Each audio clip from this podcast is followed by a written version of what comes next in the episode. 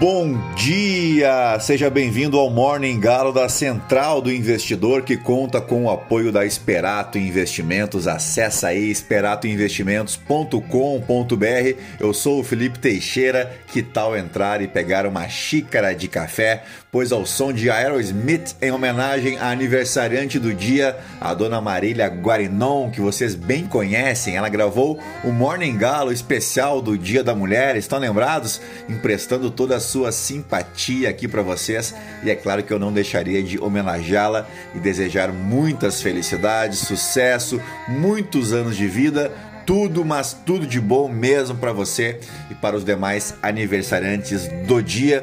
E na sequência, porque ontem foi o dia da caixinha lá no meu Instagram, no Felipe Underline ST, vamos tocar alguns pedidos da audiência, apesar de alguns pedidos para tocar Corda Pedrinho, Vando, Raça Negra, Gustavo Lima e companhia, o que eu evidentemente estou fora, né? Mas a gente sempre dá uma exprimida e sempre cai, sai coisa muito legal. Vamos adiante então destacar o que de mais importante deve movimentar o mercado financeiro nesta quarta-feira, véspera de feriado. 8 de junho, faltam 205 dias para acabar o ano, 115 dias para as eleições de outubro e hoje é Dia Internacional do Sofá, né?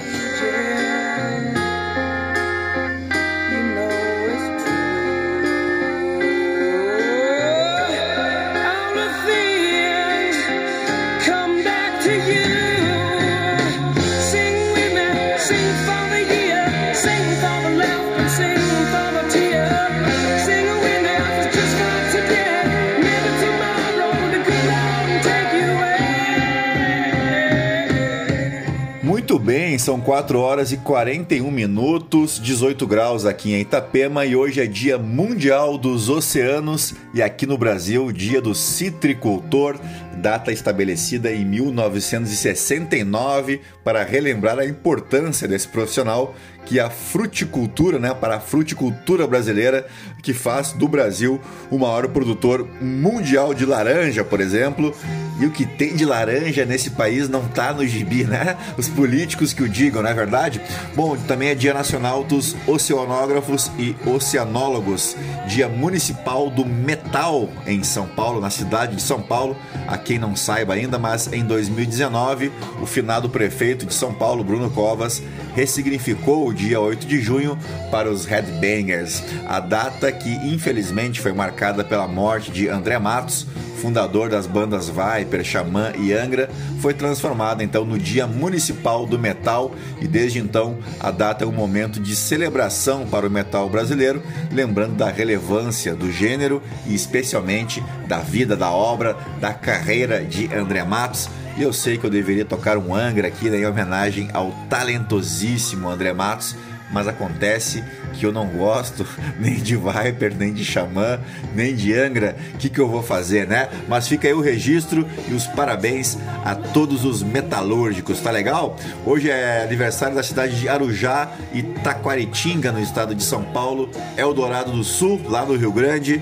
Iguabá Grande no, e Santa Maria Madalena, no Rio de Janeiro.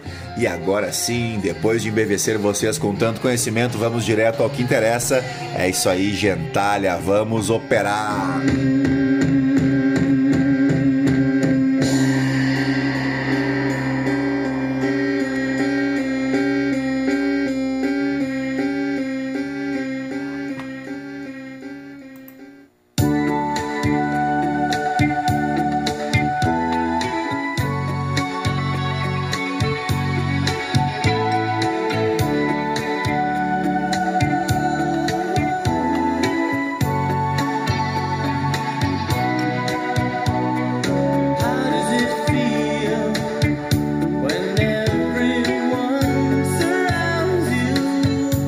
Muito bem, vamos na sequência aí com o Duran Duran, pedido do meu amigo Juliano Rodrigues para esta quarta-feira do sofá. O cara tá inspirado, hein? Vamos adiante. As ações asiáticas encerraram a quarta-feira em alta, estimuladas pelas ações de tecnologia da China, enquanto os futuros em Wall Street operam na direção contrária em leves baixas.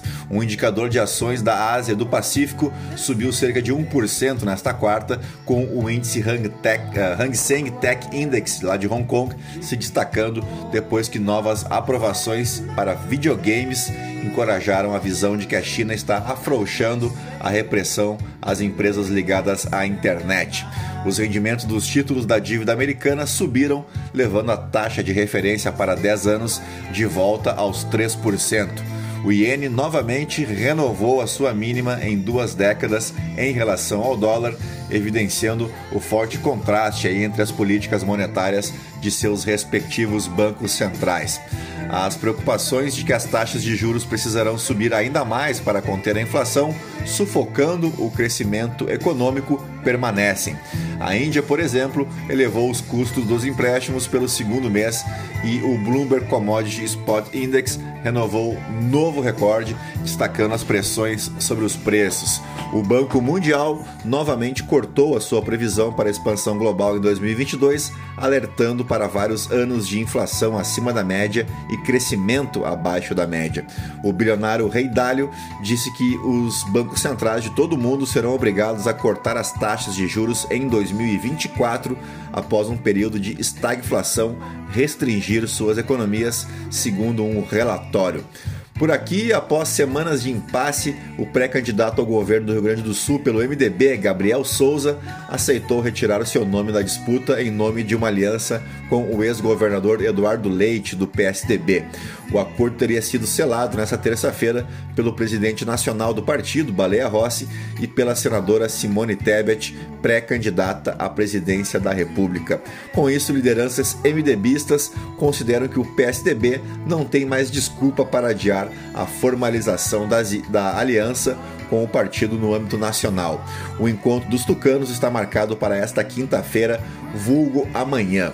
Já a segunda turma do STF restabeleceu nesta terça-feira, por três votos a dois, a cassação do deputado estadual bolsonarista Fernando Francischini, do União Brasil do Paraná, o colegiado derrubou a decisão liminar do Cássio Nunes Marques, que tinha devolvido o mandato ao parlamentar e logo após o julgamento, o presidente Jair Bolsonaro disse aos gritos que tem que haver uma reação e insultou ministros e ameaçou não cumprir ordens da corte. O resultado representa novo revés ao governo e reforça o posicionamento já manifestado pela Justiça Eleitoral de que não serão tolerados ataques às urnas eletrônicas. Os ministros Edson Fachin, Ricardo Lewandowski e Gilmar Mendes votaram pela cassação, impondo derrota aos colegas Cássio Nunes Marques e André Mendonça, ambos indicados por Bolsonaro ao STF. Francisquini foi o parlamentar mais votado do Paraná em 2018 e o primeiro a ser cassado pela Justiça Eleitoral por espalhar notícias falsas. O TSE concluiu aí que ele fez uso indevido das redes sociais ao divulgar um vídeo no primeiro turno das eleições em que afirmou que as urnas eletrônicas impediam o voto na chapa Bolsonaro e Hamilton Mourão. Uh e lembrando que essa live dele aí foi vista por milhões e milhões de pessoas, se não me engano, mais de 6 milhões de pessoas viram essa live aí, onde ele fez um ataque injustificado às urnas eletrônicas. Lembrando que o nosso glorioso Francisquini era o secretário de segurança do ex-governador Beto Richa, aquele mesmo que foi preso duas vezes já, gente boníssima, né? E que juntos, Beto Richa e Francisquini ordenaram o massacre de 29 de abril no Centro Cívico de Curitiba, quando a PM do Paraná atacou de forma covarde centenas de trabalhadores e trabalhadoras que protestavam lá contra a alteração do regime da previdência do funcionalismo. Isso lá em 2015, mas aqui você sabe, né? A gente não esquece e faz questão de puxar a capivara de todo mundo haja o que hajar, tá legal? Vamos ouvir mais um pouquinho de Duran Duran para fazer as, os destaques e as principais manchetes dos portais de notícia no Brasil e no mundo.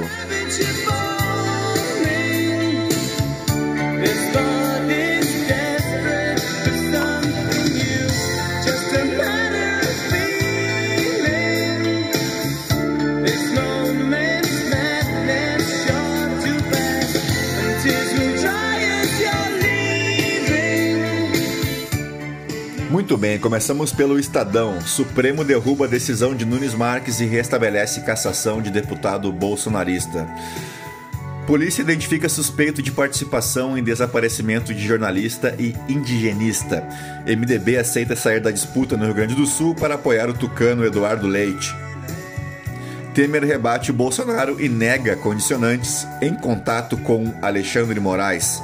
Bolsonaro havia dito anteriormente que Moraes não cumpriu o acordo e falava em falava não e falou em um novo 7 de setembro. Isso que nós estamos em junho ainda, né? Moro indica que não vai recorrer ao TSE e deve disputar Senado pelo PRE. Isso porque o TRE de São Paulo anulou a mudança de domicílio de Moro e o ex-juiz não pode se candidatar. A gente já falou sobre essa questão do domicílio eleitoral aqui, né? Espero que a justiça seja provocada também em mais situações onde os candidatos migraram para São Paulo para aplicar um golpe eleitoral, né? Vamos deixar bem claro, são pessoas que não moram no estado de São Paulo, nunca moraram, não têm vida social, mas querem usar aí o grande colégio eleitoral, o maior do Brasil, para se eleger. Esperamos que o TRE de São Paulo também tome providências contra tudo e contra todos. Vamos para a Folha de São Paulo. 33 milhões de pessoas passam fome no Brasil atualmente, aponta pesquisa. A situação no país retrocedeu para o mesmo patamar de 30 anos atrás. Seis em cada dez convivem com insegurança alimentar hoje. Região do desaparecimento no Amazonas é estratégica para o tráfico e tem garimpo ilegal. Não desistirei do Brasil, diz Moro depois da derrota na justiça eleitoral. Uh, Bolsonaro ataca Faquim e Moraes após derrota no STF e ameaça não cumprir decisões. Depois nós vamos explorar melhor isso aqui em outros portais de notícia. Câmara aprova regras para dar mais transparência a preço dos combustíveis. Família Negra denuncia ataques racistas no metrô de Belo Horizonte. Vamos para o valor econômico. Segunda turma do STF mantém cassação de deputado bolsonarista Francisquini. Dona da Daslu questiona na justiça a avaliação da marca que ainda não pode trocar de mãos. Proposta dos combustíveis não compensa perdas, dizem governadores. Desoneração de gasolina e etanol tira da pauta reajuste de 5% aos servidores. Banco Central envia nova proposta para reestruturação de carreira sem citar reajuste. Eletrobras, quais os riscos na oferta de ações uh, cujas reservas encerram hoje? Isso estou dizendo por minha conta, tá? Não, é, não faz parte aqui da, do destaque do valor econômico. Uh, não consegui abrir o Globo aqui mais uma vez, vamos fazer mais uma tentativa. Parece que agora vai. PEC dos combustíveis pode consumir todo o dinheiro da venda da Eletrobras sem quitar a conta e reduzir preços. Casos e internações por Covid disparam em ao menos seis estados e no Distrito Federal. Veja como se precaver. Ministros do STF fizeram um jogo combinado para deixar caso Francisquini na segunda turma. Moro decide sair candidato pelo Paraná após decisão do TRE negar domicílio eleitoral em São Paulo. Uh, vamos para o Poder 360. STF derruba a decisão de Nunes Marques no caso Francisquini. TRE de São Paulo anula mudança de domicílio de Sérgio Moro. TCU pede apuração sobre cartão corporativo de Bolsonaro. Estados topam perder para baixar combustíveis, mas querem limite. Uh, se for para punir fake news, fecha a imprensa, diz Bolsonaro. Bolsonaro desvia da economia e enfatiza a divisão ideológica. Tem o outdoor aqui do presidente falando sobre comunismo, roubo, atraso e escravidão. E do outro lado, Bolsonaro com honestidade, liberdade, Deus, pátria e família. Aliás, pesquisem no Google aí a origem dessa, desse lema Deus, pátria e família que é um lema integralista e vocês vão ficar de cabelo em pé. Vamos para o portal Metrópolis. Bolsonaro, fui do tempo que decisão do STF se cumpria. Não sou mais. Exaltado, o presidente diz que caso o STF aprove a tese do marco temporal sobre demarcação de terras indígenas, ele pode não cumprir a decisão. Bolsonaro ataca Faquim e eleições e defende Michele. Canalhas. Bolsonaro ataca a decisão do STF sobre fake news. Tem que haver reação. Bolsonaro é condenado pelo TJSP por dano moral coletivo a jornalistas e terá que pagar 100 mil reais. Governo Bolsonaro é acusado na OIT de genocídio e ameaça à democracia. A AGU, defende, eh, a AGU defender Bolsonaro e Valdo Açaí é ilegal, conclui Ministério Público Federal. Vejam como tem notícias boas aqui para o presidente Bolsonaro nesta manhã de quarta-feira. Vamos para o The New York Times. Uh... Vamos lá, vamos ver se carrega aqui. Eleitores de São Francisco convocam procurador progressista. Vamos para o The Washington Post agora. Uma fábrica quer reabrir fazendo alumínio verde, agora só precisa de energia limpa. No Financial Times, Bridgewater aposta contra títulos corporativos dos Estados Unidos e da Europa em temores de desaceleração. Vamos ouvir a finaleira aqui de Bon Jovi para fazer os nossos destaques históricos.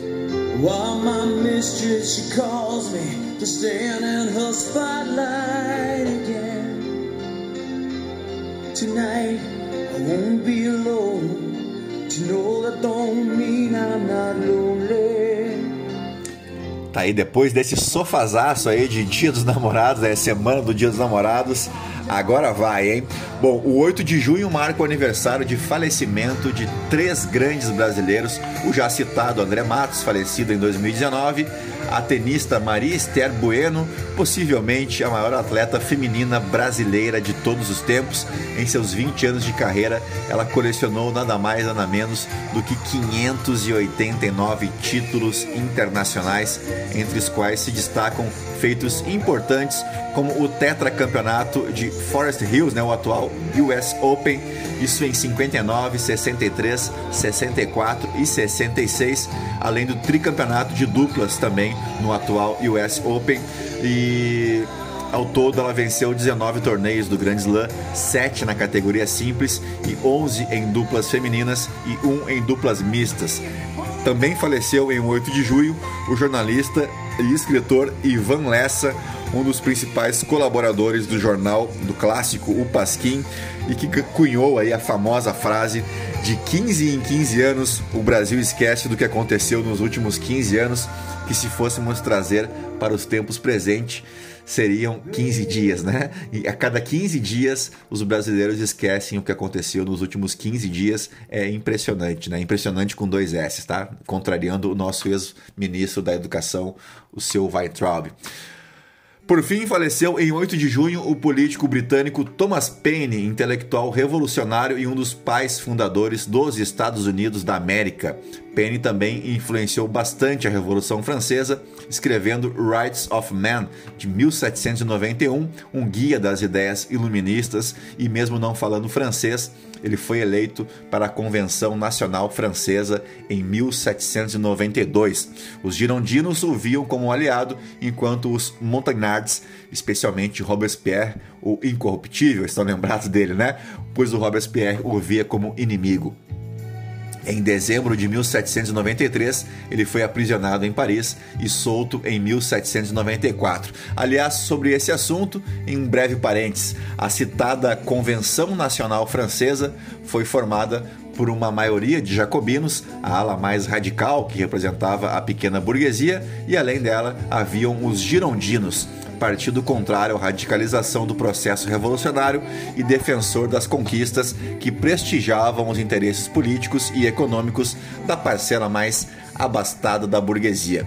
E foi a partir destes dois grupos, um mais exaltado e outro mais conservador, que herdamos os conceitos políticos de direita e esquerda os girondinos sentaram-se mais ao lado direito, enquanto os jacobinos sentaram do lado esquerdo. Isso em 1792 e a gente discute direita e esquerda até hoje, que é um negócio assim inacreditável, né? A quantidade de tonto que me chama de esquerdista diariamente, por exemplo, né, sem fazer a menor ideia da, da sua própria idiotia, né, para você ter ideia como essa discussão é imbecil. Os girondinos, por exemplo, eram um grupo que se aproximava, inclusive, muito do pensamento progressista, que hoje também virou sinônimo de esquerda na boca da gentalha.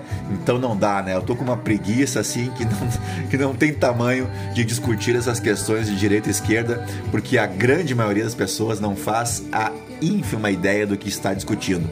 Mas vamos adiante, vamos para os fatos históricos, pois no ano de 632, Maomé, o profeta islâmico, considerado pelo islamismo como o último profeta do deus Abraão, morria em Medina. E foi então que começou toda a confusão, né? Entre sunitas e xiitas, que, embora compartilhem do mesmo, dos mesmos dogmas da fé islâmica, divergem desde a morte de Maomé sobre quem seria o verdadeiro profeta após a morte do mesmo. Nascido em Meca, Maomé foi um mercador que realizava longas viagens a trabalho. Ele tinha o hábito de retirar-se para meditar nos montes perto de Meca. E diz a história que em 610 depois de Cristo, quando ele estava com 40 anos, em um desses retiros espirituais, numa das cavernas do Monte Ira, Maomé recebeu a visita do anjo Gabriel.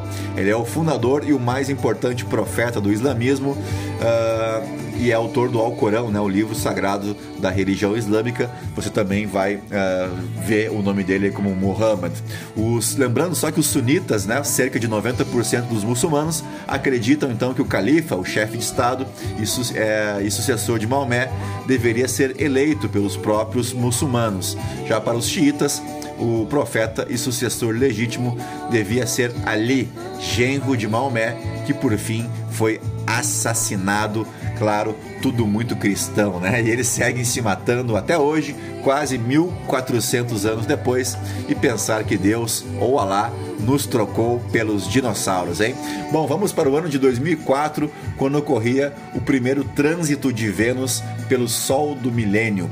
O trânsito de Vênus é a passagem astronômica do planeta Vênus diante do Sol, ocultando uma pequena parte do disco solar visto da Terra, um fenômeno que só é possível quando os três corpos celestes se encontram alinhados.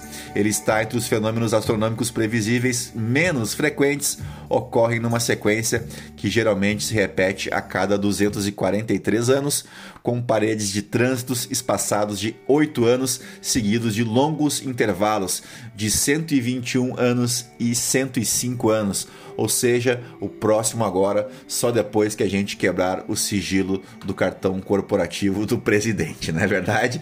E assim chegamos ao final do nosso Morning Galo desta quarta-feira.